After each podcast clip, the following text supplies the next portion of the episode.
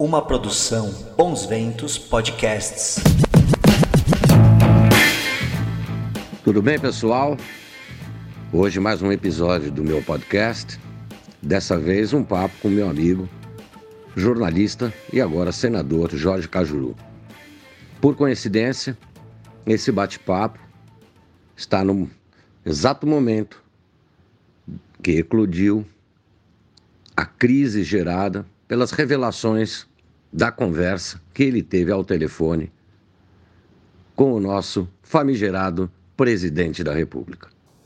Eu vou entrevistar o Cajuru e vou mostrar facetas da história dele que vocês, maior parte de vocês não conhecem, algumas não são tão públicas quanto deveriam ser. Tá? Porque não venham encontrar na pessoa uma perfeição, porque você não encontrará. Nem em mim, nem no Cajuru. E vocês que ficam aí julgando, né, deveriam olhar no espelho de manhã e fazer sua autocrítica.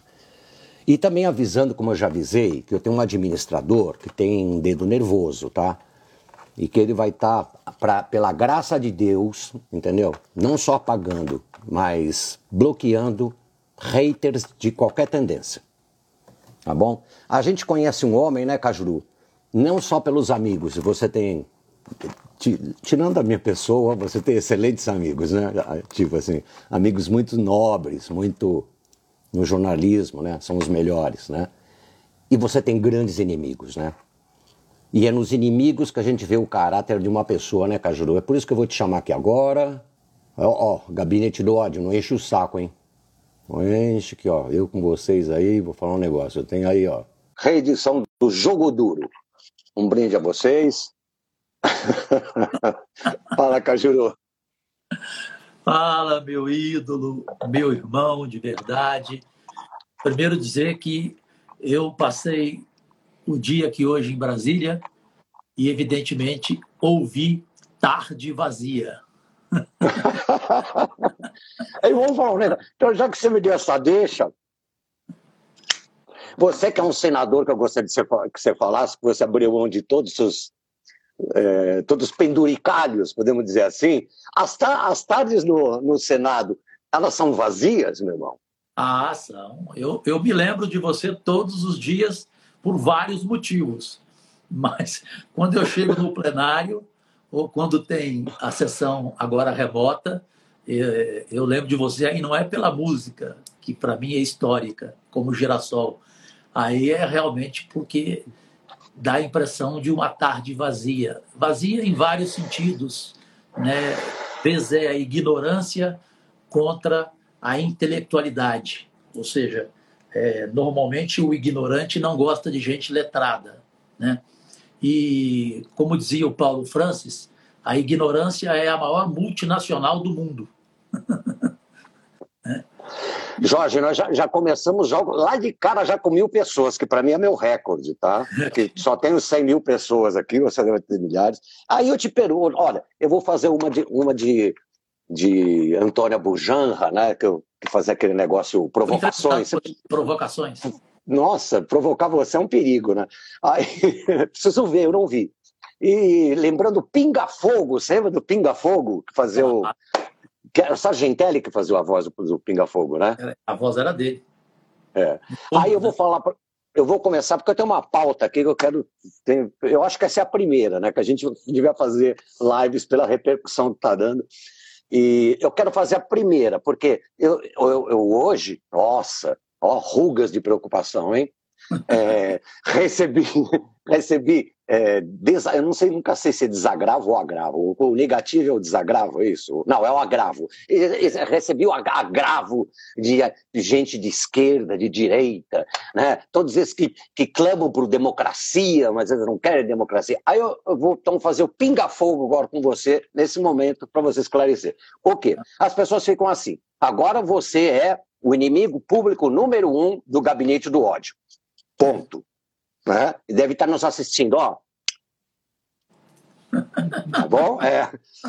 Agora, ao mesmo tempo, e isso, como eu entrevistei também, foi muito polêmica quando eu entrevistei meu amigo Lobão, também deu essa reação não tão grande como você. Mas você tem muita gente que fala assim: ah, agora ele está falando isso porque ele passava pano no Bolsonaro. Eu pergunto para você, você votou no Bolsonaro e eu queria qual a sua relação antes dessa, dessa ruptura, né, que depois a gente vai conversar. Bom, primeiro, eu nunca tive relacionamento com ele, nem antes dele ser eleito, nem depois. Eu até apresentei no programa da Jovem Pan Morning, é, coloquei o vídeo à disposição para eles. Eu tenho aqui, eu, eu te ofereço o vídeo com exclusividade. O vídeo em que, durante a campanha em Goiás, o Bolsonaro é, simplesmente gravou um vídeo em que ele colocava o candidato dele como Deus. Ele implorava, ele, palavras dele, eu estou implorando ao povo de Goiás, vote para senador apenas neste homem chamado Hilder de Moraes, que é bom para Goiás e para todo o Brasil. Portanto, ele fez campanha literalmente contra mim e me tirou voto demais, claro, com a força dele naquela época da campanha. Isso para isso, isso senador? Isso para senador. O, o candidato dele tinha 200 mil votos. Quando começou a entrar esse vídeo do Bolsonaro no horário político de rádio e televisão e nas redes sociais, esse candidato, que é um lusco-fusco, ou seja, nem brilha nem reluz, é, simplesmente foi para 750 mil votos. Se tivesse mais 15 dias de eleição, eu teria perdido. Eu tive quase 1 milhão e 600 mil votos. Então, o Bolsonaro, para começar, e eu não era o candidato dele, não fui usado é, e nem ele me usou. Então, quer dizer, é, voto do Cajuru foi pela minha popularidade em Goiás, pela minha história em Goiás de 20 anos de rádio, de equipe esportiva, equipe esportiva que teve Galvão Bueno, que teve João Saldanha, que teve Sócrates, que teve Juca Kifuri, que teve Juarez Soares. Né? Na política, no programa de jornalismo que eu fazia lá, tinha de Paulo Francis a Lucas Mendes, tinha Alexandre Garcia, tinha Carlos Nascimento, Carlos Monforte, Francisco José. Então veja as equipes que eu montei em Goiás e o tamanho da popularidade que eu consegui e do carinho do povo goiano que eu tenho gratidão eterna. E quem fez campanha para mim pedindo voto foi a dupla é, Bruno e Marrone. Eu não preciso dizer que o prestígio dessa dupla em Goiás é enorme. Né? E, além disso, meu irmão, desde 11 anos de idade, o Datena, que você sabe é meu irmão, é meu amigo, fez campanha para mim também. Aliás, só para aproveitar, é, é ridículo alguém querer criticar que eu tenha o filho do Datena, que é um profissional de comunicação, com pós-graduação no exterior, ser meu assessor de gabinete. Eu não sou parente do Datena, não tem nepotismo nenhum nisso. Qual mas não acompanha. Mas, é, qual mas, se, se contratasse o filho do Nazi? A filha do caso. É, mas, mas, mas te atacaram por causa disso? Eu não sabia é, dessa, não. Agora, mas agora. Isso, isso ninguém nem. Sei, agora abriu, abriu, é, abriu porque, a, porque a, é, a, boca do inferno. entrou. Porque o Datena me defendeu em rede nacional. O Datena falou assim: entre o Bolsonaro e o Cajuru, eu fico com o Cajuru, porque eu sei que o Cajuru não mente. E eu o conheço desde 13 anos e de eu, idade. Eu, falo, eu falo a mesma coisa. E Sócrates, que era o nosso irmão, né? Pensava do mesmo jeito. Se, se, existe uma coisa que eu aprendi com a minha mãe, é mentira. Minha mãe dizia para mim, meu filho, quem mente também rouba. Perfeito? O problema é que você fala verdades demais, né, Caju? É, eu se, eu tivesse um, se eu tivesse um defeito, se é que isso é defeito, é esse, né? É, eu sou bocudo mesmo. Agora, quando começou o governo Bolsonaro, eu passei a ter com ele, é, de forma republicana, uma relação muito boa, porque ele abraçou a minha causa do diabetes para um projeto nacional que foi sancionado com seis meses em tempo recorde. Na época, é, elogios de todos os senadores. Cajuru, o que você conseguiu aqui como senador, ninguém consegue. Em seis meses de mandato, já ter um projeto sancionado dessa importância, que é a prevenção do diabetes via SUS gratuitamente. Né? Além de ter concordado em criar centros diabéticos. Em Goiás, já são dois, esse ano mais três, e agora São Paulo quer, Salvador quer, Recife quer, Campinas, Ribeirão Preto, Santos, Belo Horizonte. Então, se Deus quiser, essa doença que nunca na política ninguém enfrentou, eu vou enfrentar. E eu não posso negar. O presidente Bolsonaro é, deu apoio total, porque ele poderia ser contra e poderia mandar o ministro da Saúde é, não me ajudar em nada sobre essa questão do diabetes, correto? Ele sempre me respeitou, eu fazia críticas duras a ele, é, mesmo assim no telefone, ele conversava comigo e nem tocava no assunto. perfeito? Sabendo que eu tinha criticado. Né? É, eu fazia, é, às vezes, telefonemas para ele para aconselhar, como aqui duas delas eu vou contar para você. É, eu falei assim, presidente, para de bater no Dória, porque o Dória é menor do que o senhor. Lembra do Fernando Henrique Cardoso, presidente Bolsonaro? Ele dizia uma coisa inteligente. A gente só responde por cima e não por baixo. E ele concordou comigo, esqueceu um pouco do, do, do Dória, ficou um tempão sem falar do Dória, e depois eu falei para ele sobre imprensa. Falei, presidente, dá uma parada sobre imprensa, porque o senhor só pode calar a boca da imprensa com atitudes, presidente, com providências. Porque aí não vai ter como ela falar do senhor. Essa é a minha opinião, se o senhor permite. Ele permitia, me agradecia. Toda vez que eu ligava para ele, ele já atendia assim: fala, Cajuru. Perfeito. E outra coisa, ele tinha certeza que eu gravava todas as conversas com ele. Primeiro... Não, depois ele confirmou. Não, primeiro, depois ele, primeiro ele negou, falou: olha, veja que coisa, que ponto chegamos. Aí no outro dia ele confirma aquilo que você falou, que você ligou para ele rapidamente, falou: olha, estou cortando algumas coisas. Mas é, não tem corte aqui, né? Não é que é? Tá tudo. É. Ele falou: não, Cajuru, eu não tenho nada para esconder, Cajuru. Eu não tenho nada para esconder. Eu falei para ele, presidente, isso não pega bem para o senhor tal. Aí no outro dia ele vai e fala: pode colocar o resto que você não colocou. Aí eu coloquei, que é o que ele falou, da canalhada do Senado e xingou o senador Randolph. Ele pediu para colocar, eu coloquei. Eu que, aliás, é uma pessoa que eu tenho o maior respeito, viu? Eu tenho o maior respeito, a maior admiração pelo Randolph. É. Eu queria poupar o presidente e também que o senador Randolph fosse poupado de ser ofendido daquela forma, correto? E o Bolsonaro e eu, sempre ele brincava comigo, juro, nós dois somos doidos, né? Ele falava, nós dois somos doidos. Eu estava assim, presidente, mas não somos ladrões. Aí ele ria tal. Então, realmente, eu não tenho nenhuma dúvida. Eu sou louco mesmo. Até porque, como é. dizia o Erasmo, a loucura é a única coisa que torna a vida suportável. Quando eu falo isso para algumas pessoas, Nazi, meu ídolo, é, tem alguém que fala assim, poxa, Cajuru, o Tremendão falou isso? Eu falo, não, sua, sua anta, é o Erasmo de Roterdã. Então, eu, eu, eu não tenho nenhum problema quando alguém me chama de louco. Agora, ninguém vai me chamar de ladrão. Eu nunca vou ser é. manchete do Jornal Nacional por corrupção. Polícia Federal nunca irá na minha casa às seis e meia da manhã por corrupção. E você sabe muito bem que todo processo que eu tenho é por críticas e denúncias a políticos, dirigentes de futebol e agente do meio de televisão. Eu não tenho nenhuma citação, graças a Deus, com 60 anos de vida, em nenhuma esfera da justiça por qualquer, por qualquer erro moral. Erro moral. Né? Então, é, é, é, é, bem difícil você ter uma vida dessa e ser não, atacado não dessa forma por aí, fanáticos, ó, por robôs que são pagos. Então, estamos cheios aqui. Eu estou me divertindo aqui. Cajuru, é, caixa alta. Cajuru, você traiu a todos nós. Primeiro, a todos nós quem, cara pálida? Quem, cara pálida? Quem, cara pálida? É, então, é isso que eu quero. Isso é, é, porque, meu, você, e isso eu queria começar agora a voltar no começo da sua carreira. Você foi um dos mais altos salários e da mais alta audiência na televisão.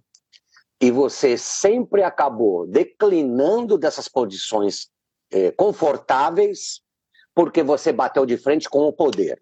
E eu vou chegar nesse ponto que é especificamente sobre o futebol, antes de você chegar a deputado e coisa. Vou falar rapidamente sobre isso, que é a sua origem, que eu acho que é uma parte de, de uns bobos que estão aqui não sabem. Você tinha uma rádio em Goiás chamada Rádio K, né? que era uma rádio que denunciava e batia contra as oligarquias e as corrupções de Goiás. Você foi ameaçado de morte, sem a gente entrar em detalhes sórdidos. Teve a sua esposa na época sequestrada, torturada, para não falar mais detalhes sórdidos, né? Que acabou com a sua vida e a vida dela, ela teve que sair do país, né? Você aí ameaçado de morte por mafiosos da pior espécie, sai de Goiás, né? E aí começa a construir uma história linda no jornalismo esportivo. E aí você depois bater de frente com todos esses bandidos né, da CBF, né, que hoje estão todos ou presos ou em prisão domiciliar. domiciliar. Agora, a, agora a, maior, a maior glória que tem, cara, isso, olha, eu vou te falar, eu te falei no dia, né? Aí você foi um, um deputado extremamente votado, e aí você vai. Vereador. Ou, ou, ah, vereador. Aí você passou de vereador para senador direto? Tá. Vereador dois anos, é, registrei cartório e combinei com o eleitor, não enganei, falei que eu só ficaria dois anos na Câmara Municipal para ter um aprendizado e avisei antes, serei candidato ao Senado somente para derrotar o Marconi Perillo. Aí que foi. Porque, olha, sem entrar em ilações, mas seu grande, né? Mas para bom entendedor, meia palavra basta. Nessa época da Rádio Cal, seu grande inimigo era o Perilo. Né? Não estou falando que foi ele que fez essas coisas contra você, né? mas que era o seu grande inimigo. Inimigo no sentido de você denunciar e ter que sair. Por pressões que já. Porque, meu, gabinete do ódio, se... gabinete do ódio sempre existiu. Isso, no meu tempo, chamava máfia. A máfia italiana tem mais honra do que esse, esses gabinetes, né? E aí o que, que acontece? Você concorre contra ele ao Senado, por derrota, ele perde a imunidade. Ele perde e ele perde imunidade e é preso. Está preso até hoje, não? Está em domiciliar? Não, conseguiu, como, como Aécio Neves já conseguiu, como todo mundo já conseguiu. Mas está em domiciliar, né? Não, não, não, tá. ele não. Mas ele chegou a ser preso, não foi? Chegou a ser, chegou a ser preso, tem vários processos contra ele, pode voltar para a cadeia a qualquer momento. A Polícia Federal foi na casa dele é, mais de uma vez e, e certamente voltará. Como é que você se sentiu nessa hora? Vencendo no, no Senado e ao mesmo tempo vendo ele sendo preso? Ali, Nazi, foi o seguinte: ele me tirou do ar da televisão. É, você, você participou várias vezes de um programa junto com Sócrates, que foi consagrado em rede nacional, o Jogo Duro, que obteve a maior audiência do ano no SBT, 17 pontos após o jogo Brasil e França em 2006, só nós três no ar. Né? Porque nós, nós falamos a verdade sobre a seleção de 2006, Desde quando todo mundo ficava naquele fanismo, fala, ah, o Brasil, o Brasil, o Brasil, a gente não, ó, tá tudo errado, a gente sabe. Mais. É. É, até que você abriu o programa com cartaz. Eu já sabia. Eu já sabia. Né? E o Sócrates, e o Sócrates foi, foi o primeiro a dizer que o Brasil não seria campeão. Né? Então, então a, gente, a gente tinha uma história é, muito bonita é, que começou com o Datena é, lá em Ribeirão Preto, junto com o Heraldo Pereira, que hoje está na Globo e tal. Então, eu comecei com 11 anos de idade minha vida. Eu, filho de uma merendeira de grupo escolar, uma merendeira de grupo escolar que me criou com um salário mínimo e com muita dignidade. Porque esses cantores, não você, claro, mas esses cantores que vão no Faustão, naquela merda daquele programa Arquivo Confidencial, né? Aí eles ficam falando que passaram fome quando era menino. Isso é mentira. Uma mãe não deixa o filho passar fome. Portanto, eu não passei. E ela me criou, né? Ah, livros. Eu já menino, eu lia Trotsky, Dostoiévski, Homero, correto? Machado de Assis, Guimarães Rosa. Então eu li mais do que eu vivi. Né? Eu não, claro que eu não cheguei perto de um Paulo Francis. Paulo Francis lia um livro por dia, né? Mas então a mamãe não pôde me dar a faculdade e eu fui buscar a faculdade através da literatura, que eu amo. Eu amo literatura, pintura e música. É assim que eu vivo. E, e assim que eu saí rapidamente da política, porque parte da política é um chiqueiro, e desse chiqueiro eu não levarei nem um cheiro. Eu vou ficar marcado por causa dessa gravação, mas nunca ficarei marcado por causa de corrupção. Graças a Deus. Você que está me xingando aí, entra no portal de transparência do Senado e vê lá se o senador do seu estado gasta como eu. Eu gasto zero. Até o café do meu gabinete é pago, porque o meu gabinete não é cafeteria e não aceito nenhum centavo dos privilégios que somam 126 mil reais ou mais por mês. Então, essa é a minha diferença, que também é, você que está me xingando aí por fanatismo, que eu sei que é por puro fanatismo, né? Se você tivesse um pouco de inteligência, me desculpa falar assim, e eu sei que muitos aí têm inteligência, isso eu não estou generalizando, mas aqueles que estão me julgando dessa forma deveriam entender o seguinte, gente, o Cajuru avisou na tribuna do Senado que ele iria gravar todas as conversas com políticos. E por que? Ele deu motivo.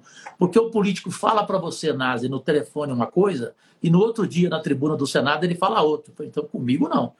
E falei, por quê? Porque estava tendo um buchicho na imprensa toda que toda hora tinha alguém se vendendo, ou seja, compra de votos. falei, peraí, então a partir de agora eu vou gravar que ninguém me liga me oferecendo dinheiro, oferecendo cargo ou algumas coisas inconfessáveis. Porque se oferecer, eu ponho no ar a gravação. Eu avisei na tribuna. E dois metros de mim está o filho do presidente Bolsonaro, o Flávio Bolsonaro. Você acha que o Flávio não chegou, o pai, e falou, pai, o senhor que fala toda hora com o Cajuru no telefone, cuidado, porque ele falou que vai gravar todas as conversas com o político agora. E eu já tinha falado na campanha minha que eu iria gravar. Desde vereador eu avisava isso. Que eu gravaria ou com o telefone ou com essa caneta dada pelo meu irmão da tenda de presente. E faço isso mesmo. E o, o, o fato do presidente Bolsonaro, por exemplo, saber que estava sendo gravado é que ele não xingou ninguém, não falou palavrão. A única, a única palavra que falou foi porrada. A, a, Folha, a Folha de São Paulo falou isso daí. É, é. As outras vezes que eu conversei com ele no telefone, eu conversei várias vezes com ele no telefone e gravei. Só que eu não coloquei no ar porque não tinha necessidade. Dessa vez eu achei que tinha. Das outras vezes, vai tomar naquele lugar, ele falava 20 vezes no telefone comigo. E dessa vez ele estava tranquilo, tal. Ele só apelou naquela hora é, sobre a questão de CPI. Que eu fiz um papel ali é, que alguém até chegou a me chamar de puxa-saco do Bolsonaro. Por quê? Porque eu falei para ele, presidente, o senhor está enganado, o senhor não pode jogar todo mundo na mesma vala, no mesmo balaio. O senhor está chamando o Senado de uma canalhada que quer uma CPI contra o senhor. Eu não faço isso, eu não pertenço a esse time. Eu e outros senadores que eu gosto e que eu respeito. Nós queremos uma, uma CPI é, absolutamente independente e não revanchista, presidente. Então foi essa a minha conversa o tempo inteiro com ele. O resto que ele falou, ele que quis falar. E hoje ele voltou a falar de novo, voltou a confirmar que sabia que eu ia colocar no ar, Portanto, bastava ele falar o quê? Não, Caju, não põe no ar a nossa conversa, não. Eu não colocaria, evidentemente. Eu avisei que estava editando a parte que ele xingou o senador, que eu achava desnecessária. E ele falou assim: Eu não estou nem não, Caju. Pode colocar tudo. Pode abrir esse quero... Abre esse Eu sei. De... Ah, está público. Você não gravou essa parte? Eu não gravei nada, porque foi um minuto de conversa. Eu estava preparando a conversa para editar essa parte. É diferente de uma conversa de 25 minutos que foi sábado à noite. Sábado à noite eu conversei um tempão com ele. Essa eu gravei. E coloquei no ar com a autorização dele, né? E ele achou a conversa boa. Eu te dou um exemplo e dou um exemplo para quem está nos acompanhando. Por que, que ele achou a conversa boa? Porque ela foi para o ar uma e meia da tarde. Se ele tivesse achado ruim de ter ido para o ar, no domingo à tarde, ele descia lá naquele cercadinho, emitia o pau e reclamava ou à noite ele faria uma live. Por que, que ele só foi responder às 10 horas da manhã da segunda-feira? Porque na segunda-feira de manhã, Nazi, alguém chegou nele e falou: presidente, o senhor errou nisso, nisso, nisso. É melhor jogar a culpa no Cajuru. Aí jogou a culpa para mim. Mas hoje, hoje por exemplo, é, hoje, hoje, eu entendi. Hoje ele me elogiou. Ah, é? É, hoje ele me agradeceu. Ele falou: obrigado, Cajuru, que você falou, quem, você deu a fonte de quem mentiu para você que eu não quis comprar vacina que eu falei, quem me deu essa informação foi o ex-ministro Henrique Mandetta, que para mim não mente, na minha opinião. Na minha opinião, Mandetta não mente. Mas o presidente falou: parabéns, Cajuru, esse foi um ponto positivo seu. Então, eu estou de cabeça erguida, estou tranquilo. Tem uma ah, história sei, dela. Então, uma história desde criança. Ora. Cheguei a trabalhar em todos os veículos de comunicação, em todas as TVs. Trabalhei de Flávio Cavalcante com Silvio Santos. É, tenho na música brasileira grandes amigos né, como você, como Ivan Lins, é, de, de, todos os segmentos, como Bruno, como Marrone, né, é, como Leonardo. Então, é, basta perguntar para essas pessoas, primeiro, se eu sou mentiroso, segundo, se eu sou mau, cará mau caráter, terceiro, se eu roubei alguma coisa, se eu dei o cano em alguém, entendeu? Só pegar a minha, a minha capivara e pronto, acabou. Aí, olha quem veio pedir conselho de ética para mim. O Flávio Bolsonaro, que inclusive acaba manchando a, manchando a imagem do pai, né? porque contra ele tem denúncia de corrupção, de rachadinha, de depósitos ilegais, e contra mim tem o quê? Uma gravação. Então eu falei, vamos juntos para o Conselho de Ética, porque você foi é, é, é, convidado para ir para o Conselho de Ética há dois anos. E há dois anos você não foi, não compareceu no Conselho de Ética. Então vamos comparecer juntos, nós dois agora. E vamos ver que punição nós vamos ter. Eu conversei, antes de colocar no ar a conversa, eu conversei com os maiores juristas do Brasil, os maiores procuradores do Brasil, que disseram a mim: você não está cometendo nenhum crime. Crime é se você botar só a voz do Bolsonaro. Se você colocar a conversa toda, é uma conversa republicana de homens públicos. Você não O- estará o crime. É, o, o Hélio, o Hélio Schwartzman, que é um, um colunista da Folha, que eu admiro bastante, Eu é que eu, não, eu não sei se ele é formado em direito, mas ele sempre dá, é, fala bastante sobre direito. Ele falou que não vê crime nisso, e não há. Teria crime se fosse uma terceira pessoa. Aliás, deixa eu falar uma coisa só, Cajuru. Ô, João, vamos trabalhar. É o seguinte: todo mundo que vier com pátria amada, você bloqueia. Todo mundo que vier vomitando, você também bloqueia, porque de repente essa pessoa está precisando tomar um chantinon, um cafezinho, né? Bloqueia, porque, cara, o que eu quero é esses bolsomínios que ficam no armário aqui. Se você é bolsomínio, você não pode ser fã do meu trabalho. Por favor, vá embora. Você não é obrigado a me seguir. Vá embora. Entendeu? Por favor, se você não vai embora, né? Como, como pediram para o Cajuru, eu quero perguntar isso para ele, lá do Cidadania, por vontade própria, você vai embora, porque eu vou te mandar embora agora. Por favor, olha, sem dó. Sem dó. Vamos lá, porque, olha, 108 mil, se eu passar para 50 mil, estou no lucro. E, e para onde você vai, Cajuru? Não, já fui. Eu saí do Cidadania às 10h15 da manhã de segunda-feira, avisando os dois senadores que eu amo de paixão, o Alessandro e a Elisiane, que eles sabiam que eu só fiquei, que eu avisei os dois dois meses atrás que eu não ia ficar. Por quê? Porque o Cidadania, estava já pronunciando que queria o Luciano Huck como presidente da República. Para mim, o Luciano Huck, o lugar dele é no caldeirão. E, evidentemente, sem a minha audiência. Sem a minha audiência. Eu não vejo, aquele, eu não vejo aquela porcaria. Né? Então, o partido já estava pronunciando que preferia como candidato à presidência da República Luciano Huck. E eu metendo o pau toda hora nas minhas redes sociais do Luciano Huck. Então, eu avisei dois meses atrás a todo mundo de cidadania que eu não ia ficar. A Elisiane e o Alessandro me pediram para ficar mais um pouco, para esperar mais um pouco. Eu esperei por gostar dos dois, mas falei, eu sou explosivo, uma hora eu explodo. Quando chegou na segunda-feira, que eu vi também a opinião do Cidadania contra investigar governadores e prefeitos, pô, teve, teve desvio de 54 bilhões em estados e municípios. Então, como não fazer uma CPI também de governadores e prefeitos? Eu queria apenas que elas fossem separadas. Elas juntas, eu temo é, por não ter um grande sucesso, porque uma, uma, acaba atrapalhando a outra, na minha opinião. Não sei se é a sua. Então, quando eu vi que, os, que, que o Cidadania tinha mais uma opinião que não era minha, falei, ó, explodi, chega, tô fora. 10 e 15 da manhã. 10 e 17 da manhã, eu falei com o Álvaro Dias. Ele falou, você já está no Podemos. Portanto, dois minutos depois, tem duas, dois fatos na minha vida, Nazi, que me orgulham. Eu nunca fiquei desempregado um dia sequer. Quando a Band me demitiu ao vivo, imediatamente a Folha de São Paulo me chamou para ser colunista toda quarta e todo domingo, e cá entre nós, escreveram na Folha de São Paulo, é uma consagração para um jornalista. Então, eu nunca fiquei um dia desempregado. E outra coisa, que é importante para mim, eu nunca fiquei um dia sem partido. Perfeito? E eu tive convite do PROS, sabe tem quem também me convidou? Ofereceu a ficha? O PT me convidou, correto?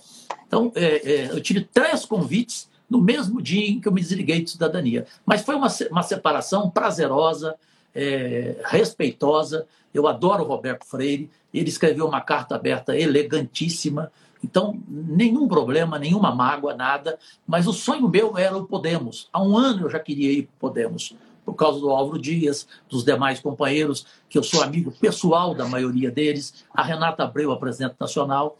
Portanto, partido para mim não é problema. Né? Então, se eu tivesse cometido um crime na gravação, você acha que um partido como o Podemos, de Álvaro Dias, de tantos outros, iria me querer? Tá, deixa eu falar uma coisa. Estar aproveitando uma pergunta aqui que é boa, para a gente encerrar esse assunto, tá? Da, do vaza, vazamento, não é vazamento, é, é áudio autorizado. Ponto. Ô, João, bloqueia também quem fala assim, traidor. Porque eu não quero bolsonarista aqui me seguindo. Olha, a pessoa pode até ter votado no Bolsonaro. E se ela não se arrependeu, que nem o Lobão, então, por favor, não me siga, gente. Eu não preciso de quantidade, eu preciso de qualidade. João, falou traidor, bloqueia. Não é apagar o comentário. Bloqueia. É... Ficou bravo, viu, Cajuru? Que, né? A gente, né? Infelizmente, isso aqui é a boca do inferno, né? Mas ó, tem muita gente elogiando, né? E eu queria. É... Flaubert, Nazi. Você, ah. você chegou a ler Flaubert? Não, não sou tão culto. Flaubert dizia, sabe o quê? Flaubert dizia ah. o seguinte: um homem pode ser muito bem qualificado em função do que ele fala e como ele age. E principalmente se ele souber escolher os seus amigos e os seus inimigos. Eu, Foi isso que eu tentei falar no começo, lembra? Foi isso que eu falei no começo, quando eu entrei, né? Você conhece uma pessoa mais pelos inimigos do que pelos amigos, né? Você me fez lembrar do Flaubert na hora. O meu orgulho é que eu soube escolher os meus amigos e os meus inimigos. Graças a Deus. Então, por isso você teve. Você, é, lembro que eu falei na abertura, né? Você, não sei se foi o maior salário, dizem que era, mas a maior audiência foi Cajuru, em todos os programas de esporte que você teve é, aqui na sede de São Paulo. Mas você, como mu muitas pessoas, ou às vezes não só não pelo caráter delas, mas porque elas estão em órgãos muito, muito grandes, né? Elas acabam não podendo bater. E você sempre bateu de frente com a corrupção na CBF. Hoje estão todos presos, hoje é fato. Naquela época eles tinham o poder, Cajuru, não é? Eu lembro de um programa no Jogo Duro, acho que foi o último programa de Jogo Duro, que foi depois da, da derrota do Brasil, eu estava do lado do Leão, que é seu amigo, meus amigos. E eu lembro que você fez um discurso contra o, o Ricardo Teixeira, chamando ele de ladrão para baixo. E o, o Leão estava do meu lado falando assim: esse programa não dura mais uma semana. e não durou, né? Depois ele falou no camarim. Não. Aí alguém ligou lá pro seu senhor Abravanel. Né? Ricardo Teixeira. Ricardo Teixeira. E o Silvio, Santos, é. Silvio Santos, o patrão mais honesto que eu tive na minha vida. E o Silvio Santos me contou. E falou: Eu não vou te demitir, Carlos. Já que você está morando em Ribeirão Preto, você lembra que a gente se encontrou em Ribeirão várias vezes. Ele virou e falou assim: vai para Ribeirão Preto, faz um programa do jeito que você quiser, Vou te dar 15 minutos ao vivo. É para todo o interior de São Paulo pelo SBT. Você vai ter grande audiência. Fala o que você quiser. Eu só não posso te manter aqui em São Paulo e em rede nacional, porque a pressão está grande demais, Caju. Então, quer um patrão mais honesto que esse? Eu continuei recebendo o meu salário, continuei tendo o direito de falar o que eu quisesse. Tanto que você foi a Ribeirão Preto, né? nós, nós demos entrevistas juntos, inclusive nós dois, nós dois e o Sócrates. Tinha uma liberdade no SBT de Ribeirão, basta você entrar no YouTube, o programa chama Cajuru na Aia. Eu falei cada coisa que ninguém na história da imprensa sequer ousou a falar 30 segundos. Eu falava sem parar mesmo, entendeu? Então, assim, eu só tive alegria, prazer é, por sair de várias emissoras é, a pedido de políticos, né, a pedido de, de governadores, é, como na Band eu fui demitido ao vivo, a pedido daquele o Aécio Neves, sabe quem é aquele? É. é o Aécio é. Neves. Então, eu, eu, tive o prazer de também pedir demissão ao vivo, como eu pedi da Rede TV, porque ela demitiu o Alberico Souza Cruz, e eu pedi demissão ao vivo na Rede TV, e depois eu fui demitido ao vivo. Então, tudo que eu quis fazer, eu fiz. 40 anos de carreira, pronto. Falei, aí eu falei, bom, esses políticos estão me tirando do ar, tudo bem, então agora eu vou para o campo deles, enfrentá-los lá e vou tirá-los do ar também. Só que eu não vou ser covarde, eu vou tirar com provas. Tirei o Marconi Perillo, né? praticamente o Aécio Neves foi tirado, porque teve que sair de senador para deputado federal, humilhantemente com 120 mil votos. E hoje é um cara julgado pelo Brasil inteiro como corrupto. É, quem no Brasil não diz que Aécio Neves é corrupto? Então, eu entrei no campo da política exatamente para mostrar ao Brasil quais são os que não devem ficar lá, quais são os que devem sair do ar como eles me tiraram do ar da televisão. Aí, Cajuru, vem aqui. Hoje está tendo um grande debate. Porque, aliás, é bom saber, viu? Essa CPI está instalada porque o Cajuru cutucou o STF. Eu, Tô certo ou errado? A, a é. CPI só existe porque eu e o Alessandro entramos com um mandado de segurança. Se não fosse esse mandado, não teria CPI, porque o presidente do Senado garantiu para nós que não era hora e ele iria engavetá-la, como foi engavetada a CPI da toga na gestão anterior de Davi Alcolumbre. Então, essa CPI só existe por causa de nós dois. E veja como é que é a injustiça. Me tiraram da CPI, eu não sou integrante. É, isso que eu ia perguntar. Tem 18 Posso... integrantes e eu não estou. mas o seu, o seu, partido não está lá? O Cidadania não está lá?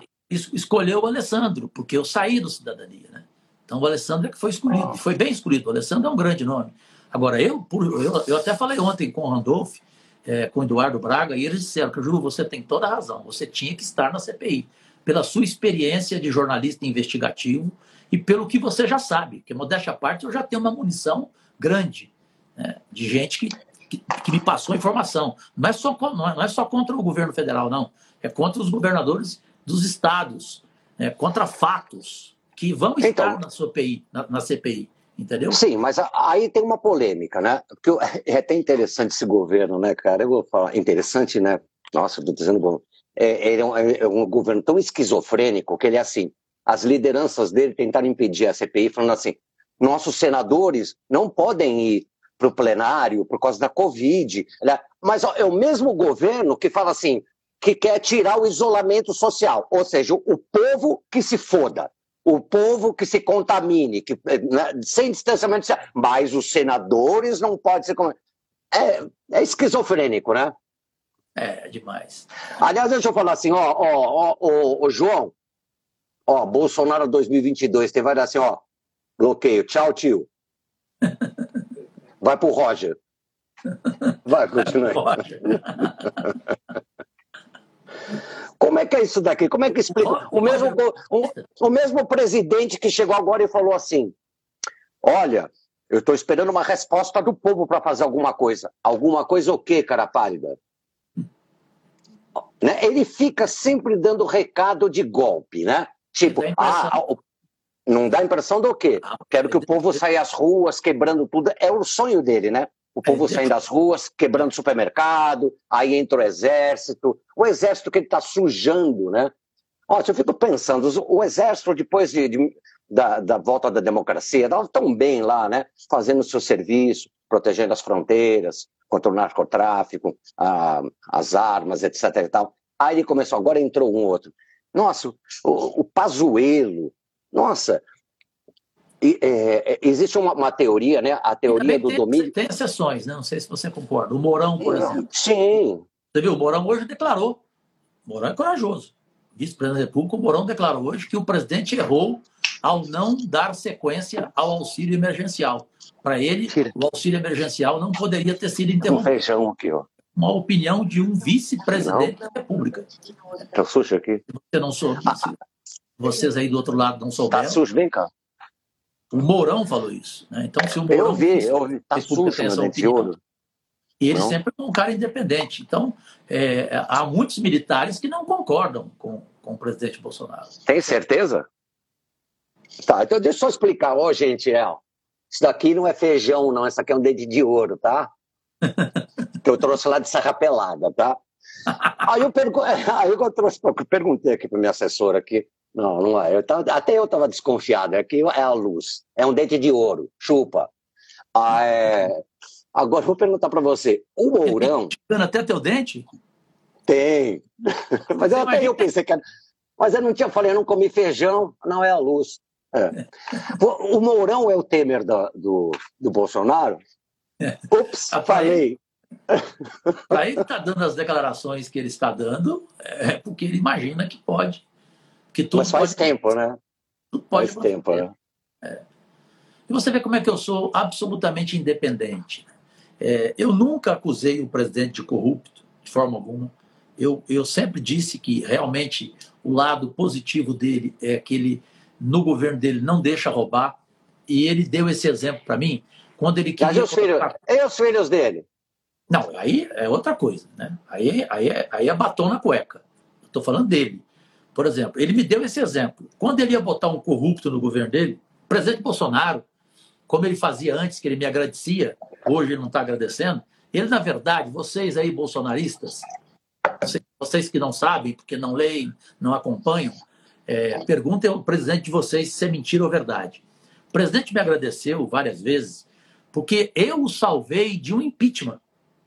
Oh, mas bom, Cajuru, como é que você salvou o cara do impeachment, cara? Eu te, eu aí, aí eu vou ficar bravo, cara. Não, peraí, ele tinha seis meses de governo, certo? Seis é. meses de governo. Ele ia colocar o secretário de Segurança Pública de São Paulo, o Alexandre Baldi, como ministro das cidades. O que, que eu fiz? Puxei toda a capivara do Alexandre Baldi e levei lá para ele no palácio. o senhor vai colocar um homem que em três meses vai causar impeachment no seu governo. Ele viu a documentação, na hora chamou o ministro Sérgio Moro, chamou o ministro Tarcísio Freitas, chamou o delegado Fábio Galvão da Polícia Federal. Falou, gente, olha aqui, o Cajuru está nos salvando aqui. Ó. Olha, essa documentação aqui é importante e eu não vou colocar esse cara no ministério de forma alguma. E ele não colocou. Então, eu sempre fui um cara independente, como você sabe. Não, isso, isso eu sei, isso eu sei. É, é até perigoso isso para quem te agrega no, no partido, né? É, Porque você, você, é, você, é um, você é um cara, acredito ainda, que você.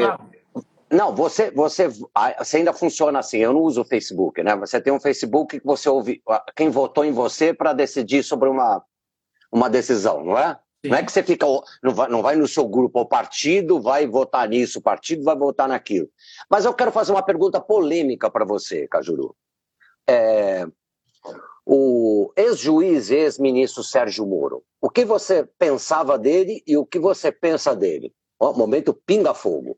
Eu continuo pensando a mesma coisa. Eu tenho respeito por ele.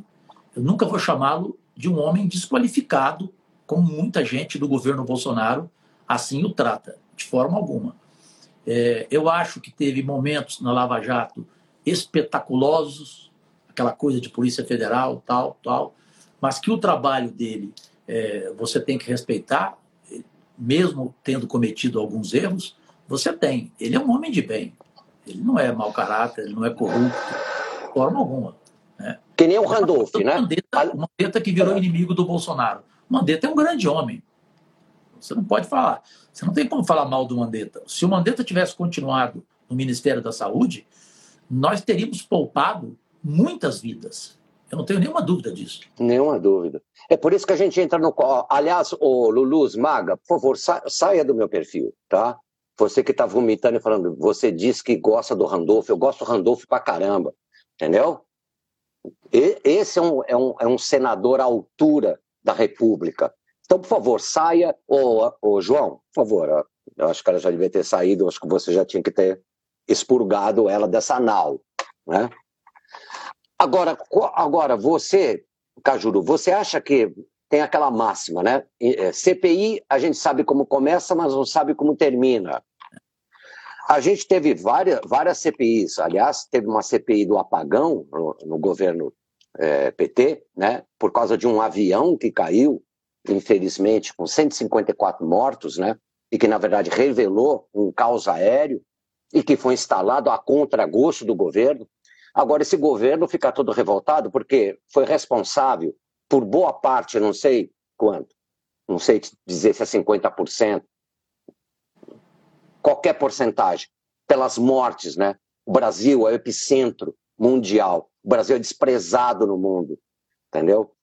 E agora, e, e o presidente agora, outro dia, não é que ele caiu a ficha para ele, não caiu, entendeu? Não caiu para ele. Ele ainda prega o, o a, ele é contra ainda o isolamento social, as regras, a vacina ele entrou agora. Você viu hoje o que o, que o governo. O desmatamento. Você viu que hoje. Que vergonha. Né? O, hoje, os senadores democratas dos Estados Unidos mandaram uma carta para o Biden falando assim: não dê dinheiro para um país que tem o Ricardo Salles, o homem que fala passar boiada. E depois a gente vai conversar também sobre você, viu, músicos que me seguem. Eu vou dizer para vocês: o serviço que o Cajuru fez para nós, compositores e músicos, quando tentaram passar na boiada da, da madrugada contra o direito autoral. Mas isso é um assunto para daqui a pouco. Você acha que. Acha, não? Eu tenho certeza que o, o Bolsonaro já tinha argumentos para ser empichado há muito tempo.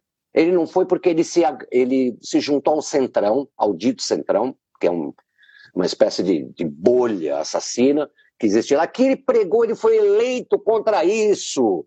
Ele foi eleito contra tudo isso, cara. Você acha que essa CPI vai dar em algum lugar, meu? Olha, tem é, é, gente muito séria ali na CPI, independente, entendeu? É, que não vai tratá-la com revanchismo, que vai querer apontar é, as falhas, apontar através de uma retrospectiva, ou seja, desde março do ano passado, que tem mais de um ano a pandemia, tudo o que aconteceu, né, os fatos, documentação, né, é, e o maior segredo dessa CPI é ela provar que o presidente não quis comprar vacina. Né? E não quis mesmo. Não quis, essa é a realidade. Porque foi você fala... vacina para ele e ele não quis. Ele fala, então, que você... isso, fala, ele fala que isso é mentira. Mas não é. Isso dá. Imagina, ele falou. Você tá viu? Imagina. É. é. Primeiro que já lá atrás, quando a, a, o Instituto Butantan fez a, a Coronavac, ele falou assim: eu não compro essa vacina, hein? É porque senão vou virar jacaré. É. Aí, agora, recentemente, você revelou que o, o, o enviado da Pfizer, né? É, ficou esperando, sei lá, 40 minutos lá e falaram assim: olha, vai embora. Aí ele negou isso aqui, falou: olha, tenho provas disso e você tem testemunha, porque é óbvio que o Mandetta vai ser ouvido nessa CPI, eu espero, né? Ele é, o, ele é, o principal, né? O que tem de informação e de documentação, você pode ter certeza, ele vai ser um dos principais né, para ser ouvido. Por isso que há um lado positivo dessa CPI. Claro que tem gente na CPI ali que vai trabalhar para defender o governo. São 18 integrantes, 11, 11 titulares e 7 é, suplentes. Vai ter gente ali para defender o governo. Isso não tem nenhuma dúvida. O governo vai fazer de tudo. Né? Assim como fez para aprovar vários projetos, várias medidas provisórias. Agora, então, que vai fazer tudo. Né? Porque uma coisa que o Bolsonaro falava na campanha que no governo dele não teria tomar lá da cá, isso, é, isso não é um absurdo. Claro que tem, é óbvio que tem, e ele devia saber que é impossível na política não ter tomar lá da cá. Essa turma existe. Você acha que o Centrão joga com ele é, de graça? Nós vivemos num mundo em que nem Jesus Cristo é de graça. Você tem que pagar intermediário para chegar até ele. Então você acha, você acha que deputado e senador do Centrão, que gente do Centrão, está é, tá com ele de graça? Tem coisas inconfessáveis, além de emendas, além de cargos. Né? As inconfessáveis que são mais perigosas. Então virou realmente um jogo, um jogo de toma lá da cá. É, ele perdeu o controle, né?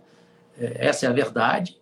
É, ao, ao perder ministros que ele não poderia perder, ao não saber escolher outros ministros, aí eu, aí eu te falo do meio ambiente, que é o pior deles, o Ricardo Salles. Ricardo Salles. Da educação, ele errou também.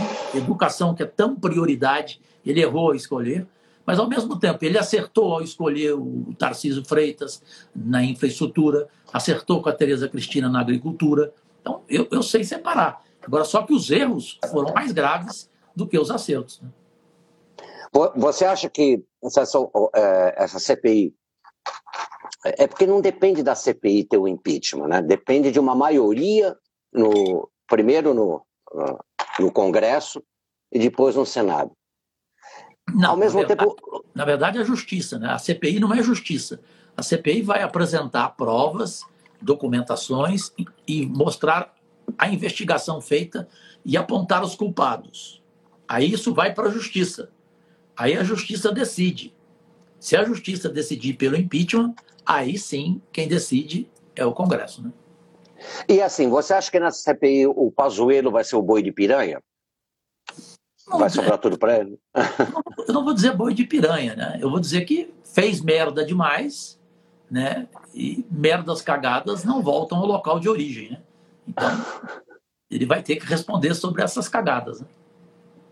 Eu queria falar um pouco com você também sobre a questão. Falando, é...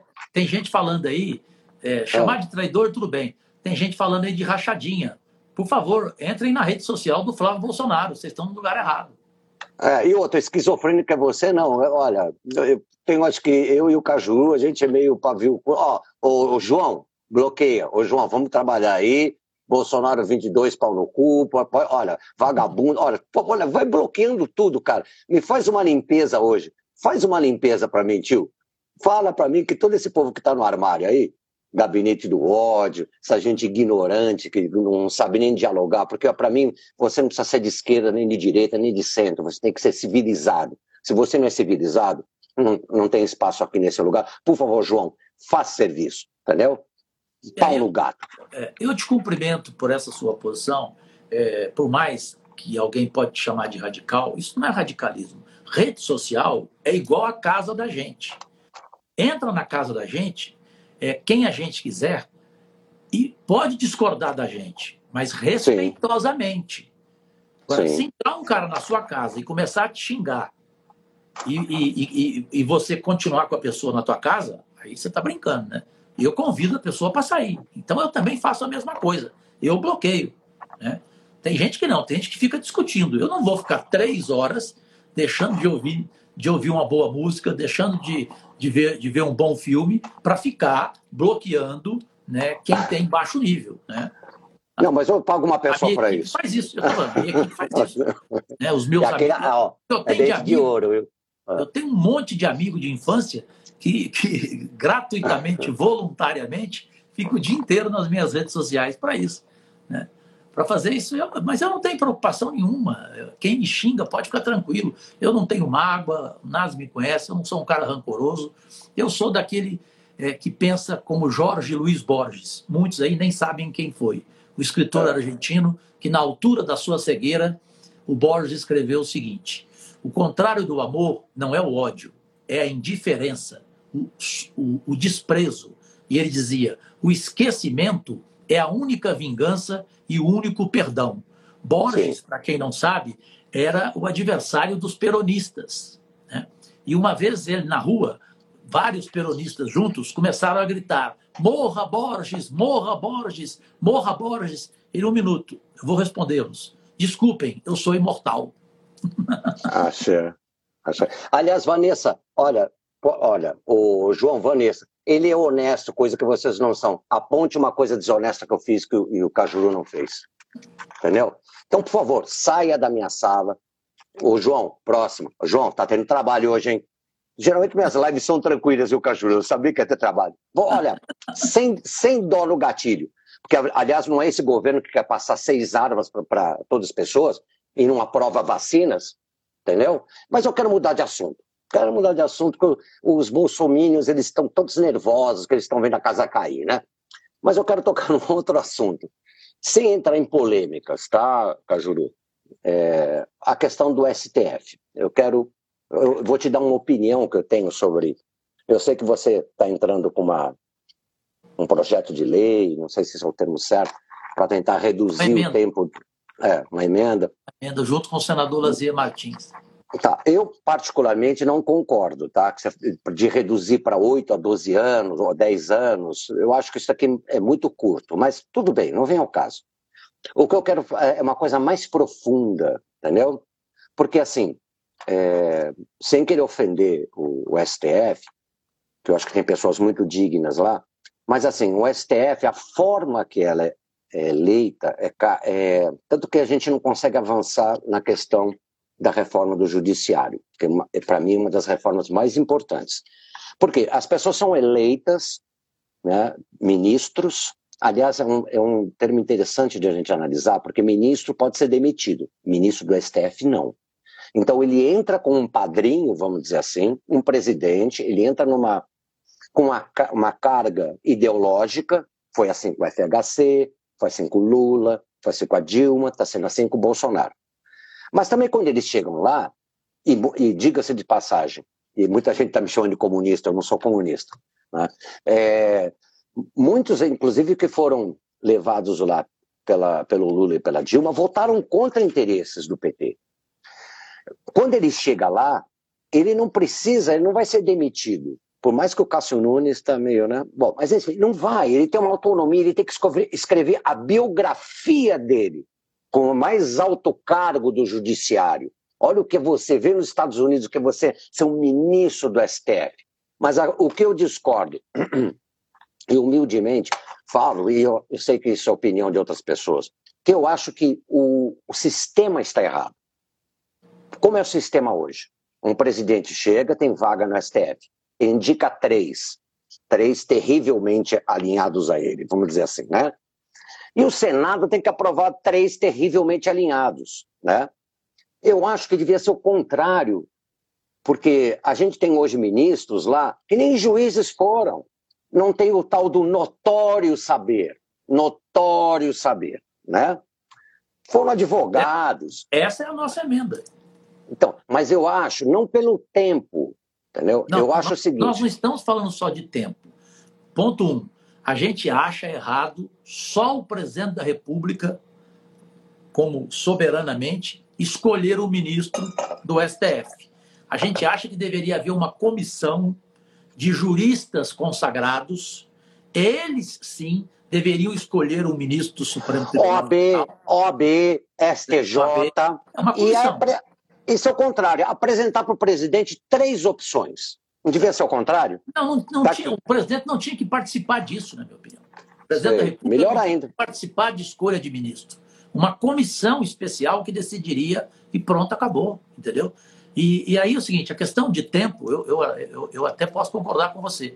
Eu penso, eu, eu penso de uma, de uma maneira, o Lazier de outra, o, eu penso que, primeiro, é, a idade você tem que saber escolher, porque você colocar para ser ministro do Supremo um cara de 45 anos de idade, pô, ele vai sair de lá com 80.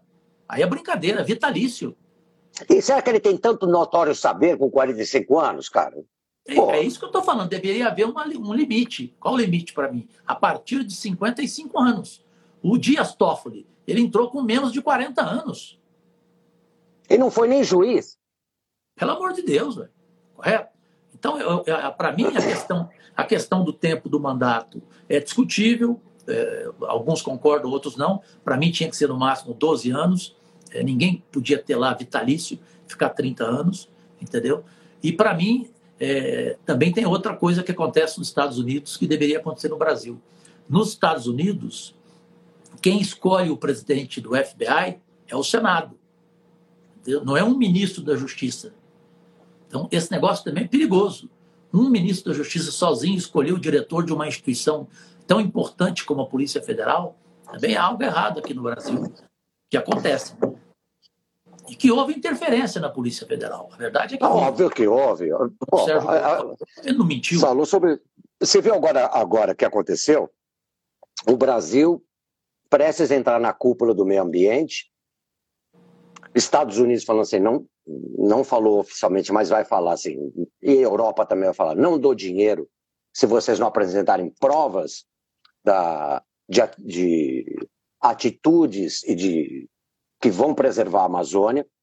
O Bolsonaro manda uma cartinha super bacaninha, etc. e tal. Aí um diretor da, do, da Polícia Federal vai pro- manda para o TCU uma denúncia contra o Ricardo Salles, que ele é testa de ferro, né, de madeireiras ilegais, etc. e tal. O que que faz? Ele é demitido. Na hora. Na hora. Demitido na hora, evidente. Não tem- Não, tem nem discussão isso. É, como é que ele demitiu o Mandetta na hora e não demite um cara que a Polícia Federal traz quem é ele? E nós já sabíamos antes quem é ele, além da sua incompetência. né? Então, a escolha do ministro do Meio Ambiente foi um desastre. A escolha do primeiro-ministro da Educação, então, outro desastre. né?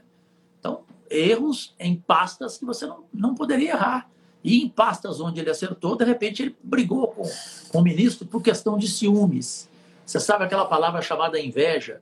Nazi, meu É, Inveja é assim- o único sentimento que ninguém confessa, Nazi. Inveja é o único sentimento que ninguém confessa. A gente confessa traição, a gente confessa tudo. Inveja o ser humano não confessa. Então houve ciúmes, essa é a realidade, né? de uma relação que parecia boa entre esses ministros e o presidente, e de repente ela acaba dessa forma. E outra, né? Tem aquele- de candidato da Globo. Não, e tem outra que fala assim: ciúmes de, de homem é uma merda, né? ciúmes de homem é uma merda, né? Esse- é- é- essa. É- é- eu não sei como eles têm ainda a cara de pau, porque tem, né?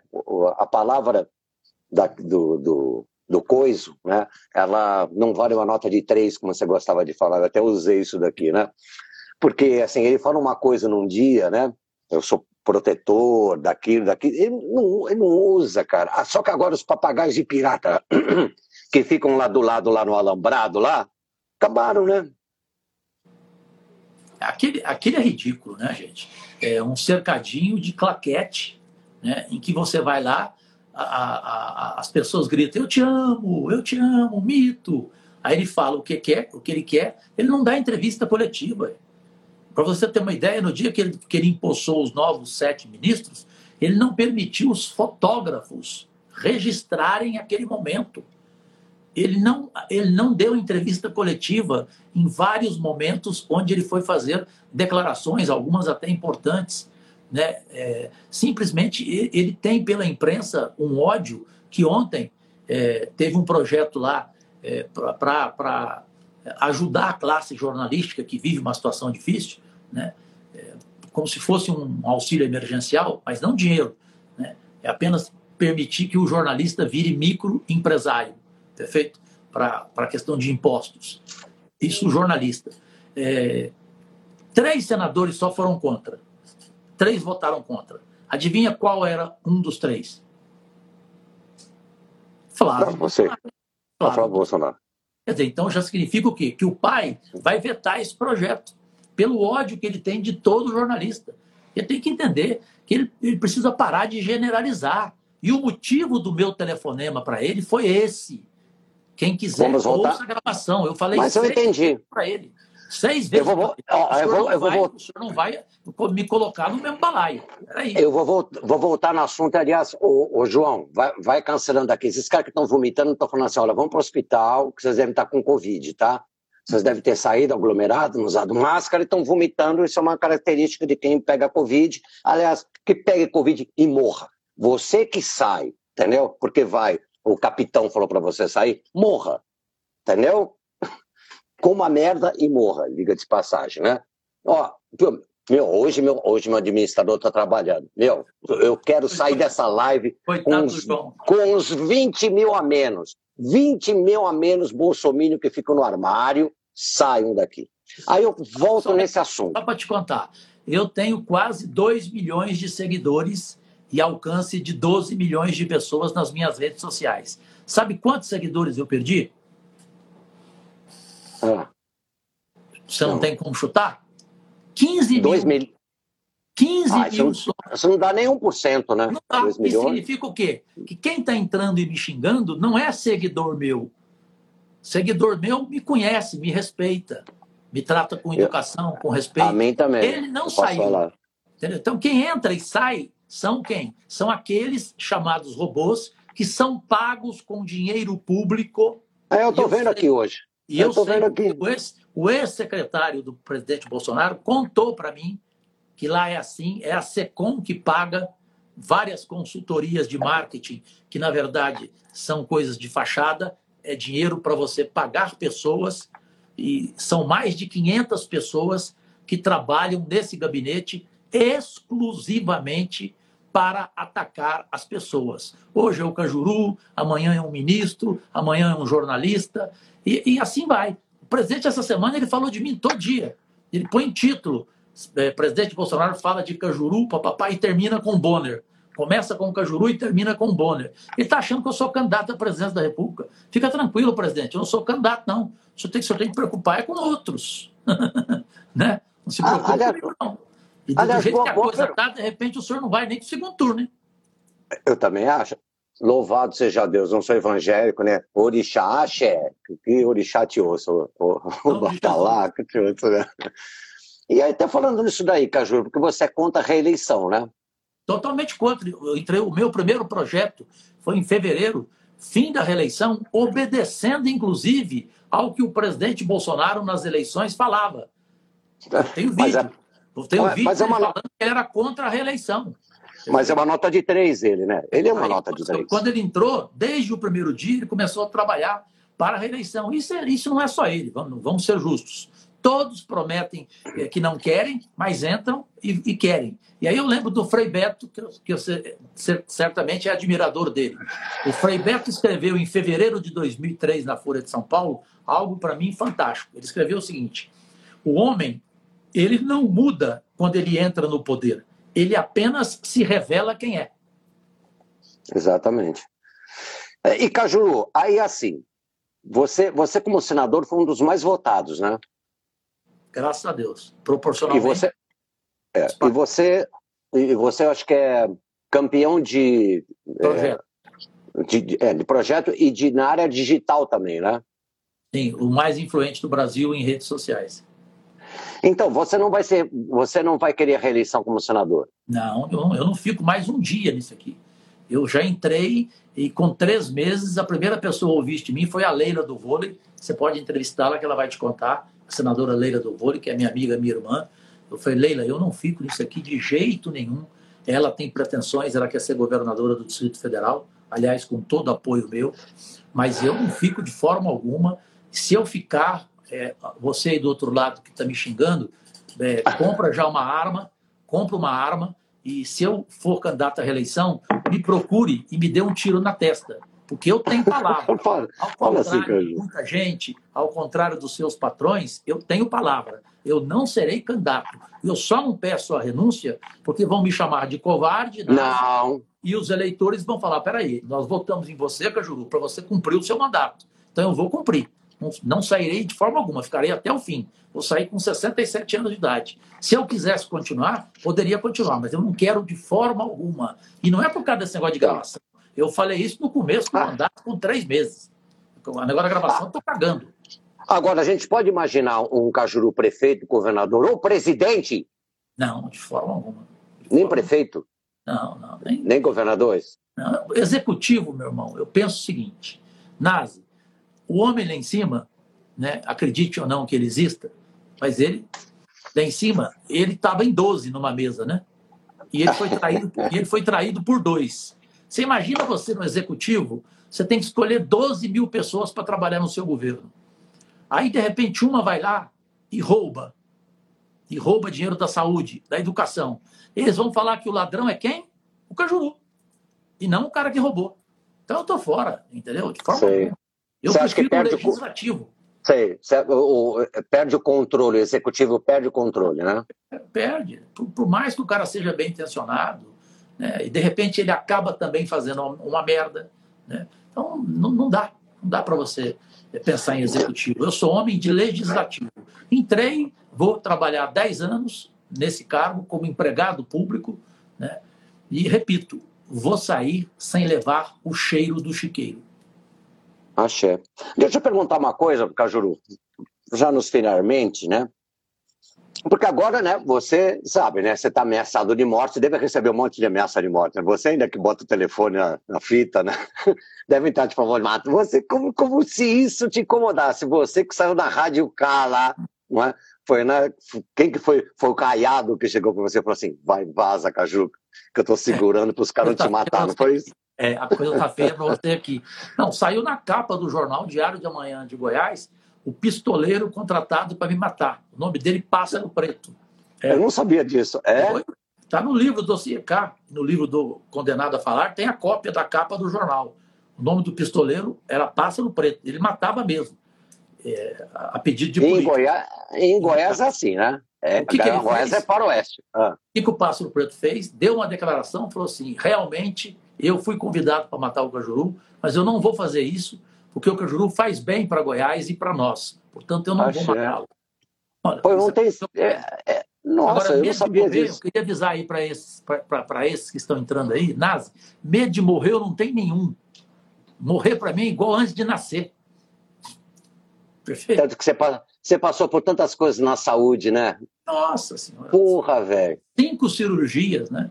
O Datena fala, gente, eu nunca vi um homem gostar de cirurgia igual o Cajuru. Cirurgias de 11 horas, 13 horas.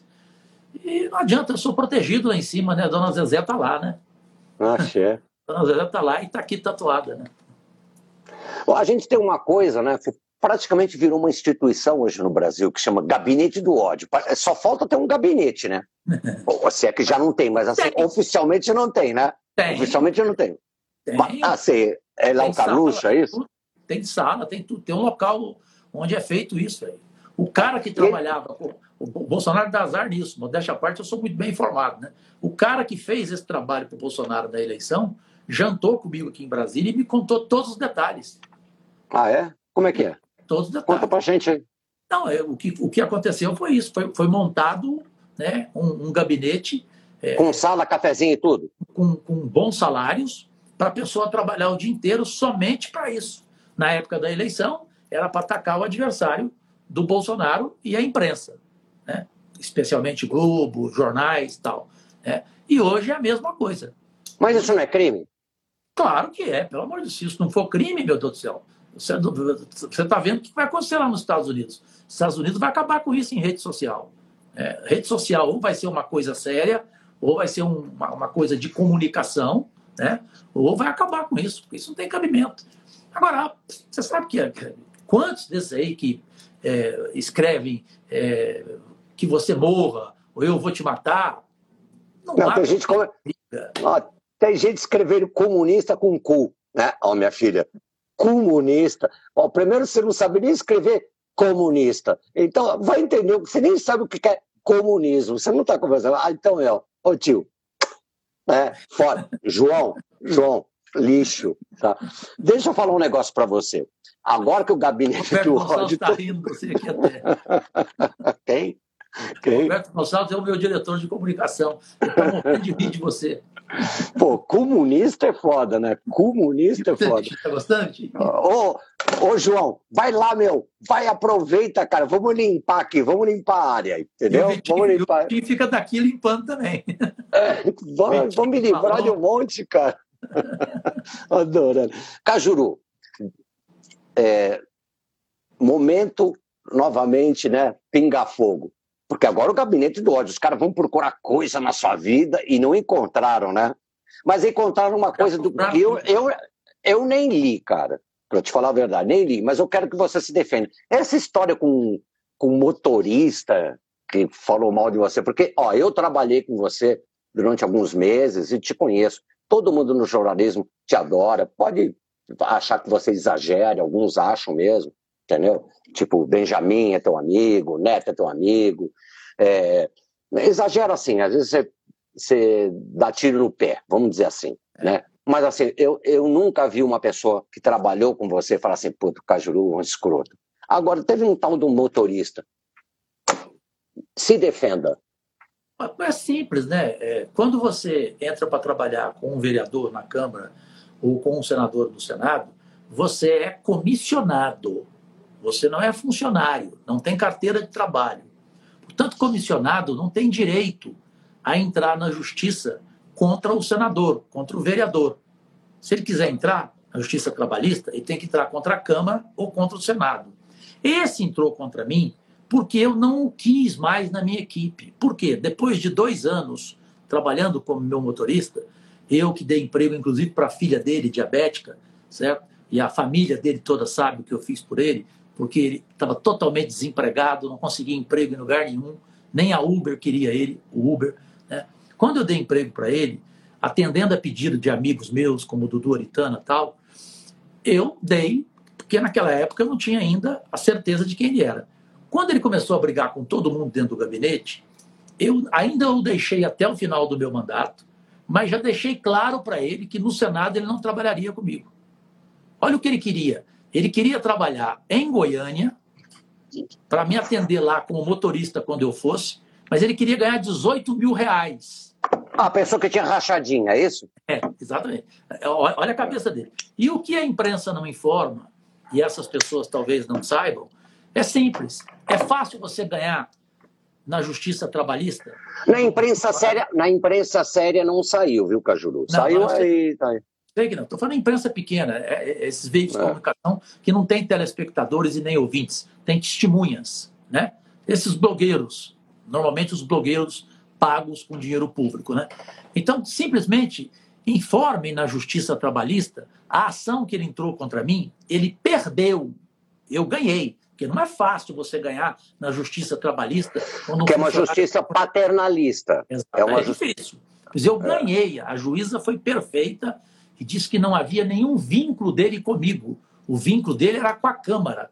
Certo? Então eu ganhei, ele perdeu, e eu entrei com uma ação contra ele, pelas bobagens que ele falou. Simplesmente ele foi processado e condenado a pagar 40 mil reais para mim. O meu advogado, o doutor Paulo Faria, me ligou e falou assim: Cajuru, mas esse cara não tem nenhuma cueca. Nós temos que tirar alguma coisa dele. Eu falei: tira a cueca. né? um, cara desse não, um cara desse não merece nem usar cueca, né? É sucumbência, né? Ele te processou, só por, só por curiosidade, ele pediu na ação quanto? Ele? É. Nossa Senhora da Aparecida, nem estou lembrando. Mais de, mais de milhão? Não, não, pediu mais, mais, acho que mais de 100 mil reais, né, Foi, acho que foi mais de 100 mil reais e tal. Mas eu sou um tão tranquilo, quando eu tive a Rádio K, eu cheguei a trabalhar com 120 funcionários. Sabe quantos entraram na justiça comigo? Dois. e um desistiu antes. Isso é recorde para um patrão que teve 120 funcionários. Né? É, assessores, desde a Câmara até aqui o Senado, né, eu cheguei a ter no máximo 25. Só um entrou na justiça e dançou. Quer dizer, já foi dado um exemplo. A partir de agora, quem quiser entrar, saiba, comissionado, você não tem o direito e não seja ingrato. No caso desse cara, ele se arrependeu, falou para outras pessoas: realmente eu errei com o Cajuru, porque eu ajudei em todos os sentidos. E mesmo quando eu falei para ele que ele não iria trabalhar no Senado comigo, eu falei: agora o emprego da sua filha na Câmara eu vou manter lá. Ela é diabética, merece, ela é boa profissional, ela trabalha direitinho. Eu vou manter o emprego lá. Já liguei para o presidente da Câmara, ela vai continuar lá. Olha o que eu fiz pelo cara, para o cara fazer isso para mim. Ou seja, até os filhos dele ficaram decepcionados com ele. Acha. Cajuru, para encerrar, no melhor estilo é, Antônia Bujanra, no melhor estilo Pinga Fogo, eu pergunto para você: você se arrepende de alguma coisa, Cajuru? Absolutamente de nada. Quando alguém fala, Cajuru, mas a fulana de tal está falando isso de você, eu respondo: caguei. Essa é a minha única resposta: caguei. Entendeu? A única coisa que eu não faço mais, Nazi, e você, além de ser meu amigo, meu ídolo, você é honesto no sentido do que de ter me entrevistado e não ter entrado em assuntos tolos né, de vida pessoal, tudo que eu tinha que falar das pessoas eu já falei. O meu nome não é Jorge Repetidor. O meu nome é Jorge Cajuru. Então eu não falo mais sobre isso. Eu quero falar sobre o meu trabalho. Né? Vejam os meus projetos. Eu sou campeão de projetos, mais de 250 vê, vê, vê, vê as minhas PECs. O Fundeb continuou. Qual foi o primeiro senador a defender a permanência do Fundeb, que atende a 65 milhões de crianças na escola básica, na educação básica? Eu, PEC 33. Perfeito? Então, veja a minha atuação, o campeão de presenças no Senado. Perfeito? É, que culpa que eu tenho? O único que é zero, zero de outro estado, porque tem senador de Brasília que também não aceita privilégio. Mas é óbvio, ele mora em Brasília, ele não pode ter privilégio em Brasília. Agora, o não único, deveria. O único senador de outro estado que não aceita nenhum centavo sou eu. Recuso rigorosamente todos. Moro aqui num flat de 30 metros quadrados. Né? Aqui mora também o Álvaro Dias, aqui morava o senador Major Olímpio, que também recusam um apartamento do Senado. Então não sou só eu, tem outros também. Então, assim, eu estou muito tranquilo, Nazi, pode ter certeza. No dia que aconteceu a bomba, que foi segunda-feira, quando o presidente veio e jogou todo mundo contra mim, foi o dia que eu melhor dormi. Porque eu, você sabe disso, eu tomo cinco remédios para dormir. Primeiro motivo, para nem sonhar. Eu não sabia disso, não. É, não sabia disso, não. É. E eu, eu tomo, sabe para quê? Para não sonhar. Eu não quero nem sonhar. É desmaiar e acordar no outro dia. Né? Então eu tomo cinco. Nesse dia eu não tomei nenhum. E foi o dia que eu melhor dormi. Descansei tranquilo. Isso significa o quê? Paz, tranquilidade. Ah, Deus sabe o que faz e a, a, a vida dá voltas. A vida dá voltas. Lá na Sim. frente, lá na frente nós vamos saber. Você é um exemplo. Você já passou por momentos difíceis na sua vida e lá na frente as e você me apoiou, viu? Quem era você? E você me apoiou, né? Desde o vou nem, nem, vou falar, né? Até quando o doutor Olim, né? Você não me confessou, mas o doutor Olim foi lá pedir para. Bom, enfim, isso é papo para uma outra live. É. Aliás, deixa eu agradecer todos os bolsomínios que apareceram aqui. Vocês fizeram, me prestaram um serviço de higienização, uma espécie de dedetização que existe, né? Inclusive, eu adorei umas que falaram assim: Cajuru, você é um X9. X9 é um cara que denuncia bandido. É. Axé! Concorda comigo? X9 é aquele que denuncia o traficante. Então você. Tá, Vê você se eu fiz uma é denúncia você, errada. Você é um bandido que está falando que o, trai, o Cajuru é um traidor da bandidagem. Vocês que vomitaram também, tem um negócio chamado Chantinon que eu tomo. Por isso que eu não vomito, eu bebo pra caramba, mas não vomito. Então tome Chantinon e vão tomar Chantinon na casa do capeta.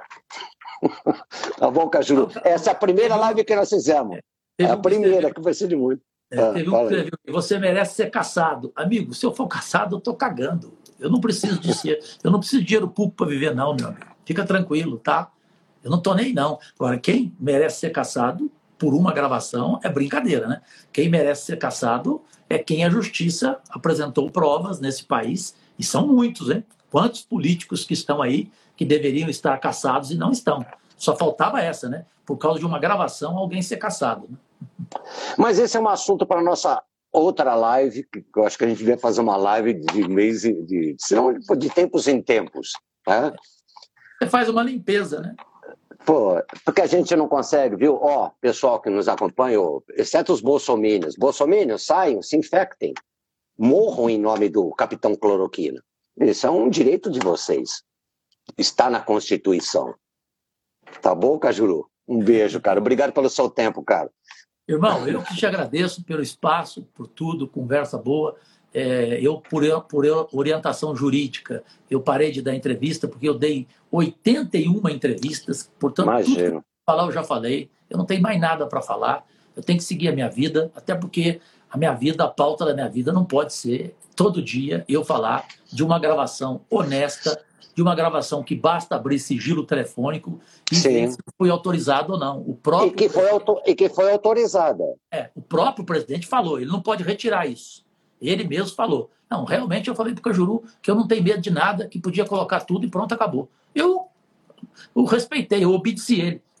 Se o cara falar para mim, não, não ponha Cajuru, evidente que eu não ia pôr. E que ele sabia que estava sendo gravado, sabia. Tanto é que não falou palavrão. Que não falou palavrão. Não, acabou. Porque se ele, se ele soubesse é, que não, não você ainda ligou para ele, ainda, você ainda, até por respeito ao, ao Randolph, que é, ó, pessoal, eu adoro o Randolph, não, vou, não tive a oportunidade de votar nele, adoro, adoro o Randolph, tá? Você, entendeu? Que não gosta? Então saia, por favor, saia, não me siga mais, por favor. Por que, que você me segue? Entendeu? Mas assim, sabe o que eu queria? Eu vou deixar para uma outra live. Vamos marcar uma live daqui um mês e meio, dois, para falar só sobre futebol eu, eu pensei que ia falar, mas só sobre futebol. Aí o bicho vai pegar também. Seu placar para hoje, para encerrar: São Paulo e Palmeiras, no Allianz Parque. Ah, eu tô sem acompanhar futebol desde que eu saí, né? Eu não vejo jogo, eu só vi o jogo Flamengo e Liverpool, aquele da final do Mundial. Eu não vejo jogo mais, eu não sei nem quem é o treinador de São Paulo, quem é o treinador do Palmeiras.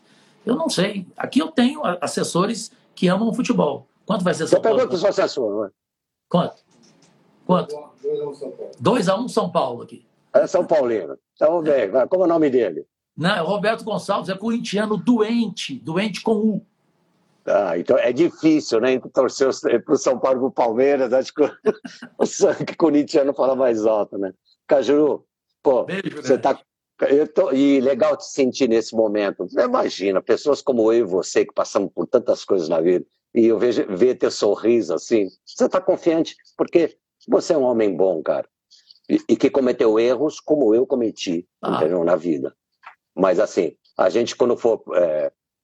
eu não acredito em céu e inferno, mas na hora que chegar a hora do juiz, a gente fala assim: eu fui o melhor que eu pude ser. É, eu também tenho essa certeza. Erro, meu amigo, você pode cometer. Agora, erro moral, não. Erro de honra, não. E são 60 anos de vida. É muito difícil viver 60 anos sem não fazer uma merda na vida, né? Muito difícil. Valeu, Cachuru. Ó, Beijo. Ó, isso daqui tá indo para o meu IGTV, depois haverá podcast, tá? E eu agradeço aos bolsominions que saíram do armário, porque vocês vão ser devidamente colocados num ônibus para fora da, do meu condomínio, chamado Oficial Nazi. Beijo, Cachuru. Te amo.